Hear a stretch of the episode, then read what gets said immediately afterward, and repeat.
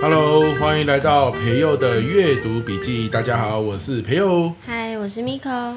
是的，今天阅读笔记要跟大家分享的书籍是《跟学跟 T 的学说故事感动全世界》。哦，TED 嘛，嗯哦对，，T 的很会说故事 嘛，没错对不对？呃，在短时间内让大家听到很多个故事，十八分钟嘛，对不对，对？其实说他很会说故事也不算很精确啦，应该说他很会在短时间之内，然后把一个议题传递出去。好，哦因为它的这个机制嘛，对不对对？，啊，说故事是其中一招啦。嗯，对，那我我看这本书哦，看完整本之后，其实有一句话我特别有感觉啊，他说现在是一个注意力缺乏的时代，嗯，那我们是以简洁的方式传递点子，而且要说动人的故事。好难哦，对要短时间又要动人，，对，其其实这句话乍听之下很像有点笼统，嗯可是呢，这句话它其实是有因果关系的。嗯，首先，你一定要先找到你要传递的点子，然后呢，为这个点子设计故事。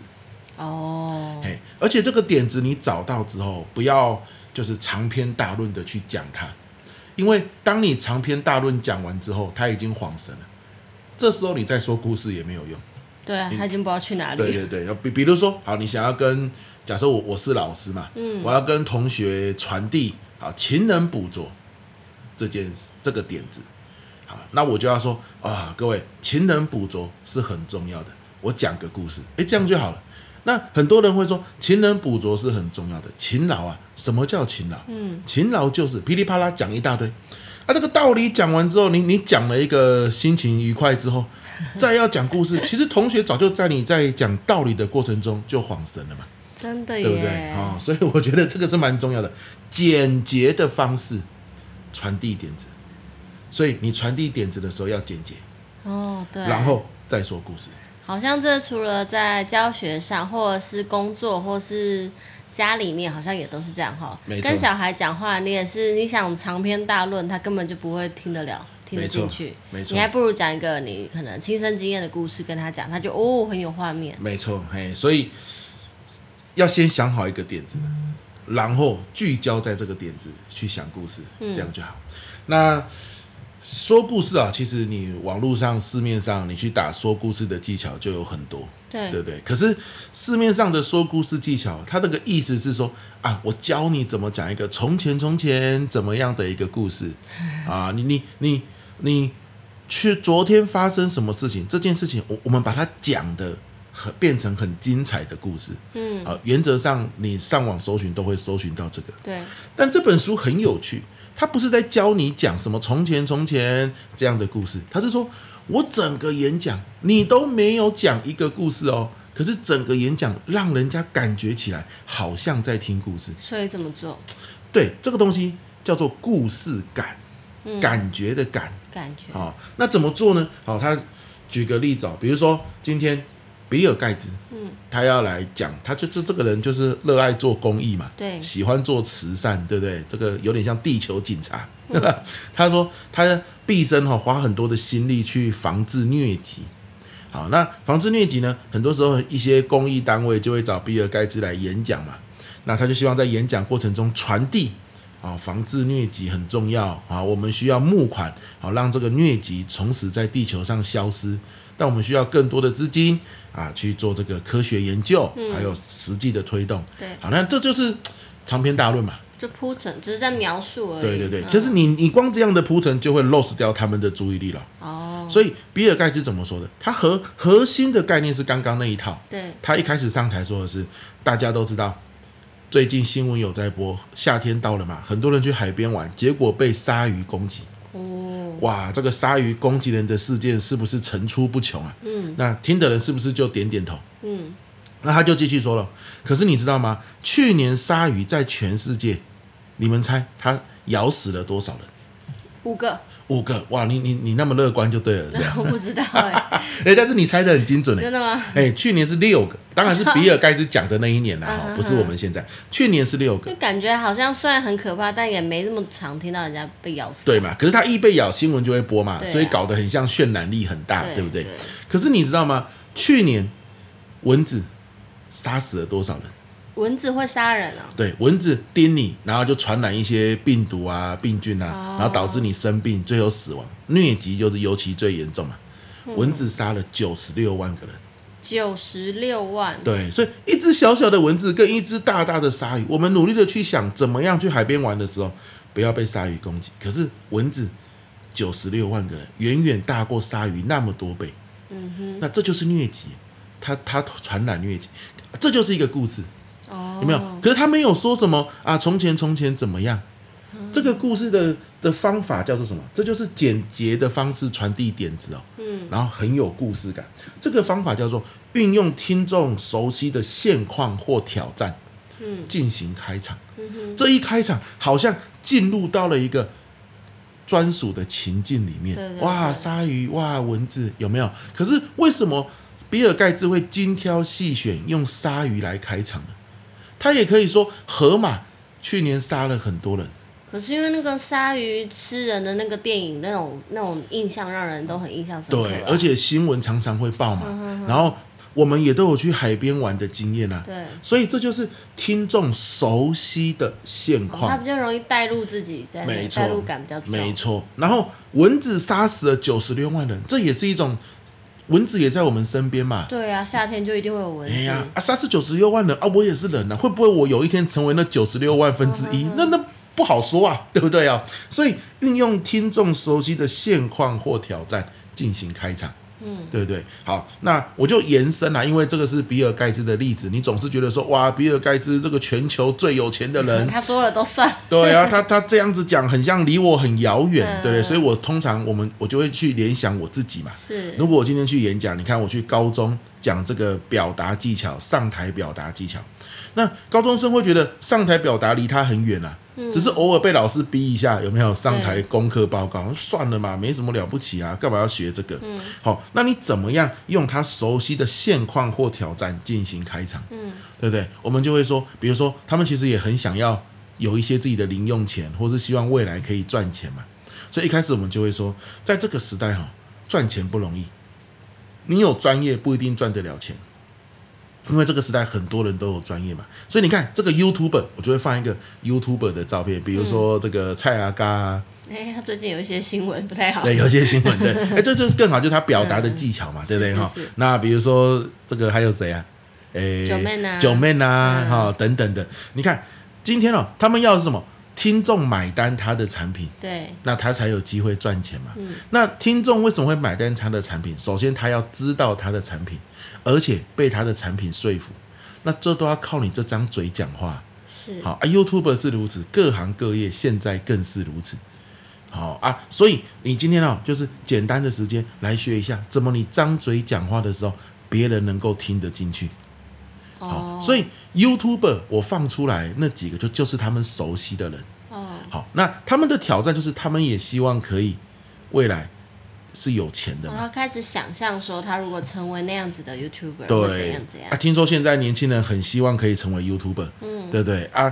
那你怎么样透过你的嘴巴吸引别人注意？诶，这么一讲，他就勾起了他想要学习表达的欲望。嗯，啊，我常常这个几张 YouTube 的照片放出来之后，然后说你知道吗？现在全台湾有多少人在当 YouTuber？然后一个数据跑出来，嗯对，几十万。可是为什么红的只有那十几个？因为他们会讲话。嗯，好啊，就赚到钱。OK，就就像这样子。那比起说什么啊，我们来讲表达咯，以后你上台报告的时候，对不对？你就可以讲得很好哦。好、这个未来大学你要常常上台报告，这对他来说不是挑战啊。为什么？因为报告不好，顶多被扣两分，他也没有感觉。嗯，好、但是用这种他熟悉的现况或挑战就有 feel。嗯所以有些时候，常常我们上台哦，我们会很自然的直接想这个主题是什么，沿着主题去讲。可是那个沿着主题去讲，不代表听众就会是熟悉的，或者是对他们是有挑战的，那他们嗯就不想听。嗯啊，主要是这样的一个概念，所以我常常我我也跟大家分享，我常常我讲完这一段之后，我就说，所以你的开场要运用听众熟悉的现况跟挑战嘛，这是书里面教的。我就会说，来，假设你今天到一个爷爷奶奶的一个社区啊，嗯有很多的爷爷奶奶，大概五十几个人，然后呢，你是那种流浪动物的志工，然后你看有一只流浪的猫，好、它明天就要安乐死了，因为它已经在那边停太久了。嗯没有人去收养它，嗯就要安乐死嘛。你现在你有一个机会，二十分钟的时间，要跟爷爷奶奶去分享这只猫，让他们有动力想要收养这只猫，你会怎么说？嗯哼，好，你有一个三十秒的开场，就要吸引他们的注意力，不然他们就去打麻将了嘞对， 不然就是去去聊天，或是睡着了。嗯好，你要怎么说？怎么样可以达到他们熟悉的现况或挑战？嗯那会是什么呢？好，那这样子，我就让他们去想。嗯哼，好，那现在正在收听的听众朋友们，你们也可以想想看。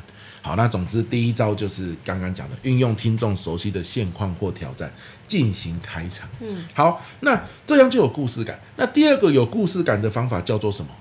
叫做对比。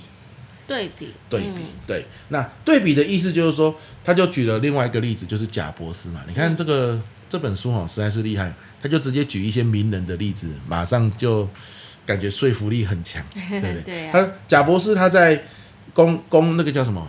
有些时候以前都有产品发布会嘛，对其实现在也有啦。嗯只是，iPhone 的产品发布，对贾博士的产品发布会特别的有魅力嘛，嗯对，像他之前要推 iTunes，嗯，你知道 iTunes 是什么吗？知道播音乐的，播音乐的，而且就是要在里面买音乐嘛。嗯他们很像是一首歌一首歌买，对不对？对可是，在 iTunes 问问世之前，其实盗版是很猖獗的，对，大家都听免费的。嗯好，那如果你只是说我 iTunes 哦，这个音质很好啊，然后不是盗版啊，你花一点点的钱就可以听到完整的歌啊，哦，那其实很多时候你就算讲的再多，人们也只是听一听。嗯可是呢，怎么样让人家有故事感？就是对比，抓一个对手过来，有一个假想的敌人。嗯，所以比如说，他就讲到 Foxy，嗯，如果你年纪跟我差不多， 你应该都知道 Fastly，就是你可以免费在网络上火，狐啊，哎，火嗯狐啊，下载很多的音乐嘛，是免费的。可是他就说了，他就开始对比哦，火狐是怎么样？火狐是特色是什么？不可靠的档案下载，有时候下载完之后点根进本不去。是你点的对那，个，根本不是那首歌，对那你期待个老半天，对不对？对以前我们有的还有空包蛋， 对，以前我们下载电影，下载个老半天，打开根本就不是那个都电是影，惊喜包，对，然后品质也很差，对，模糊啊，或是叉叉声，甚至可能嗯听到一半就没有歌了，嗯好、又不能试听，所以你下载下来根本就是不一定是你要的，对也没有专辑封面，就整个很 low 嘛。对，好，那你看他把他的假想敌拿来做对比，然后呢讲了一顿他的缺点之后，再回到他的 iTunes 嗯下载又快又可靠，你不用等半天歌才下来，你一按就马上就可以听。对，绝对零不会点啊一中秒毒，。对，你看，三个小时或者是三十分钟才下载一首歌，跟零点一秒就下载一首歌，这马上就有很剧烈的对比嘛，嗯哼，对不对？原始的音质跟低下的音质，每首歌歌都可以试听，所以你不怕下载错误。跟那边你可能下载都是惊喜包嗯哼，啊，有专辑封面，所以很有质感。对，另外一边很像就是乱七八糟下载一大堆其他档案，让你这种个人的那种生活风格跟品质都没办法凸显出来。你看这样嗯第一的。首歌的质感完全不一样，对，你嗯有这样子一个对比，你只是先花一点，在准备的时候花一点小巧思，嗯去找出，诶，今天我要讲这个特点，那这个特点有没有可以找另外一个点来做对比的？这一对比，故事感就出现了。嗯哼，好啊，故事感一出现，你就可以抓住听者的注意力。嗯哼，好，尤其在这个注意力缺乏的时代，哦，所以所以你看，我觉得光这两招就很好用了、对，哦，开场的时候去找出听众熟悉的挑战或现况，接着呢，善用对比来去凸显你要主打的点。那这个就是说故事了。嗯它虽然不是一个从前从前的故事，可是它让你很有故事感。那他说这这样子啊、这两招我们可以说就叫做引起共鸣。对，那我们都知道嘛，今天你要把你的想法传递出去，你一定要先让听者有共鸣，对不对？好，引起共鸣之后，才来到第二步，叫做创造记忆。好让他记住你的对产品，你你有共鸣没有记忆也不行了。哇，我好有共鸣哦！然后听完离开，人家问你，哎，你啊这场听到了什么？哦，很有共鸣啊！他讲什么？哎，想不起来，完了，对，白忙一场，对不对？我猜你前面又用对比，又去找有挑战的东西，对，哦，所以引起共鸣之后就要创造记忆，创造记忆他用的那个方法，我实在是很佩服这本书可以讲讲出这句话。嗯他说叫做，请你用讲述法以外的方法就好。嗯，因为正常来说，人们都会预期你就是在台上一直讲嘛。对，可是呢，你现在用了讲述法以外的方法，他们就会创造一种预期之外的体验，嗯，他们就会有哇，你怎么会这样子哦做？会有惊喜，哎，这个一惊喜就是记忆嘛。你看，你回想你这辈子一些印象深刻的事情，是不是常常都是意料之外的事情对，啊？家人突然回来呀、啊，有没有？嗯哦在干嘛？不是，就说你可能 哦常常我们不是看电视嘛，什么爸爸去哪里当兵哦哦啊，哦，然后忽然回来，女儿就很很开惊心讶嘛，嗯啊这个一定会记得很久嘛，嗯，对不对啊？就是这种意料之外的。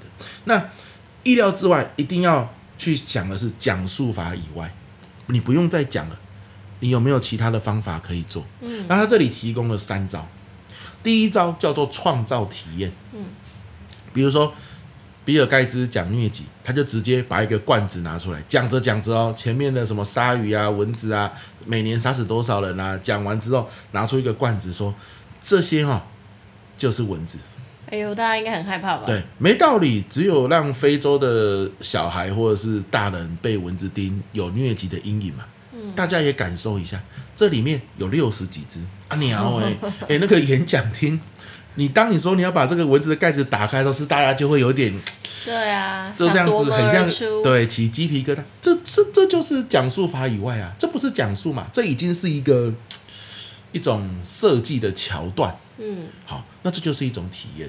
那你说这个很难吧？这个要想到也不容易吧？对，没有错。所以我常常认为，创造体验最快的起手式就是你讲到一半点人出来，嗯点人出来，然后呢，请他做一些事，这些事是跟你的讲课重点有关的。嗯，虽然只有一个人或两个人体验哦，可是大家都会看着他们，那就好像他们也在做体验一样哦，这是一种聚光灯聚焦在他们身上的感觉。嗯，好，那第二招叫做善用道具。刚刚那个罐子跟蚊子应该也算一种道对具嗯对，你就把道具拿出来嘛。你要讲防火的事情，防火衣，你就把防火衣拿出来。嗯好，你你今天要讲说啊，人们哦，这个只有六十秒的注意力，你就拿出一个倒数计时器，直接倒数六十秒，让大家都不要讲话，感受一下六十秒有多久。嗯哼哼，对不对？好，那你他会意识到一件事哦，诶，其实六十秒蛮久的，可以做挺多事的，嗯，也不是我们想象的那么短。对，好、那所以这就叫做善用道具，然后呢，让他去做体验。嗯，那最后一招啦，叫做真人见证。真人见证，哎，你说啊，这个勤劳很重要，有没有一个学长姐可以回来分享？他因为勤劳，所以创造了哪些不一样？哦那老师讲一万句，不如学长姐回来讲个五六句，嗯，那马上就有感觉啊，这就叫见真人见证。对啊，有时候网络上看到一些有趣的商品，然后如果就是看一看介绍，觉得诶蛮有兴趣，但又觉得有点疑虑的时候，那个下面的真人见证就会给我很大的信心，真的，对真的，对，就真的会想买下去啦。，对， 所以我昨天就是我的国中母校，嗯，就找我回去分享。对，好，用学长姐的这个姿态，其实嗯其实这就算是一种真人见证嘛。嗯所以我昨天回去我就在想说，那难得这个真人见证的机会，不要再讲一些有的没有的，就到底要跟学弟妹讲什么，让他们觉得说，哇，学长学长做得到，我也可以。哼，对，好，那我就是努力去思考，然后呢嗯去做这样子的分享，难得有真人见证了。好，所以这些都是故事感，有没有发现？你没有讲故事，但是你创造了故事。对，你没有讲故事，可是你在分享的过程中，听众很像活在、处在故事的氛围里。嗯哇，这个是高招啊！这完全跳脱了我们对于说故事的想象对。啊，不一样的维度哈、因为可能大家对“故事”这两个字的定义就是以旧的，就是你说的，就是从前从前、哎啊，新的其实就是那种氛围感，那个对故事感，的体验。对对对那很多人说这是不是很难创造？不会，其实就是今天我们跟你分享的方法，嗯好不好？先从这些起手式开始是做起，你啊是会越来越得心应是手。 OK 哦，所以主要就是两个层次啦嗯。好、一个是开场的引起共鸣的两招，嗯那最后呢是讲述法以外创造哇的感觉，好、创造记忆点的三招。嗯好、这个是跟大家分享的。好喽，那就你觉得这一集说书对你有帮助吗？当然有啊。你觉得最大的帮助在哪里？最大的帮助就是刚讲那些方法，就是可以试试看。对，这样啊，呃嗯你最喜欢哪一招？最喜欢哪一招？道具吧，因道具为哦我觉得可以把平铺直述的这些呃上台要讲的内容去把它立体化，嘿而且借由一些道具的出现，其实是可以让大家注意力重新被抓回来，重新哦再聚焦在那个物品上，或是你可能是不一定是物品，有时候是一个香，就五感嘛，是香氛也好，触觉也好，听是觉也好，总之让他们的那个就是重新再打断他本来已经开始有点游离的那个精神，再把它拉回来。哦我觉得道具是蛮不错的，事实都是要穿插的。哇，我我觉得你又讲得更好，就是说无感可以是去找道具的线索。是，很多人想要道具，就只是想说我要让他眼睛看到什么，哦可是有可能是闻到什么、听到什么、嗯，吃到什么。哦，摸到什么，其实这都是可以去延伸出道具的一种灵感，嗯对不对？OK，那我希望这一集也对大家有帮助啊。听了你最有帮助的一点，你就可以实际上去用用看啦，对。好不好？OK，哎、那我们最后是不是可以跟告诉大家你最新的那个故事课程？也可以跟大家讲一下，如果还有需要的话，高雄班我们在对七月八号也有开课。对，因为台北班已经满班了。对，好我我们的课程名称叫做“亮点故事工作坊”。是的。对，那是的跟大家说一下，跟这个故事，你知道，两个都是是故事，那差别在哪？没有错，我们亮点故事工作坊啊，我真的也是从这本书得到很多的灵感。的确，很多时候我们在职场上，有人会说这个故事课。干嘛呢？对不对？我在职场上根本没有讲故事的机会啊！我总不能客户一来跟他说，我就跟他说，我跟你讲个故事啊。对，然后有人来感客觉我诉，没时间。对，我跟你讲个故事。所以，其实我们亮点故事工作坊，虽然我也教你设计故事的技巧，我会告诉你讲故事的时机点在什么时候， 嗯不是一开始就讲故事。故事应该是拿来做临门一脚用的。嗯，同时呢，你学会设计一个故事，然后第二个掌握说故事的时机，第三个就像这本书讲的一样，在这些练习的过程中，你慢慢讲话会更有故事感。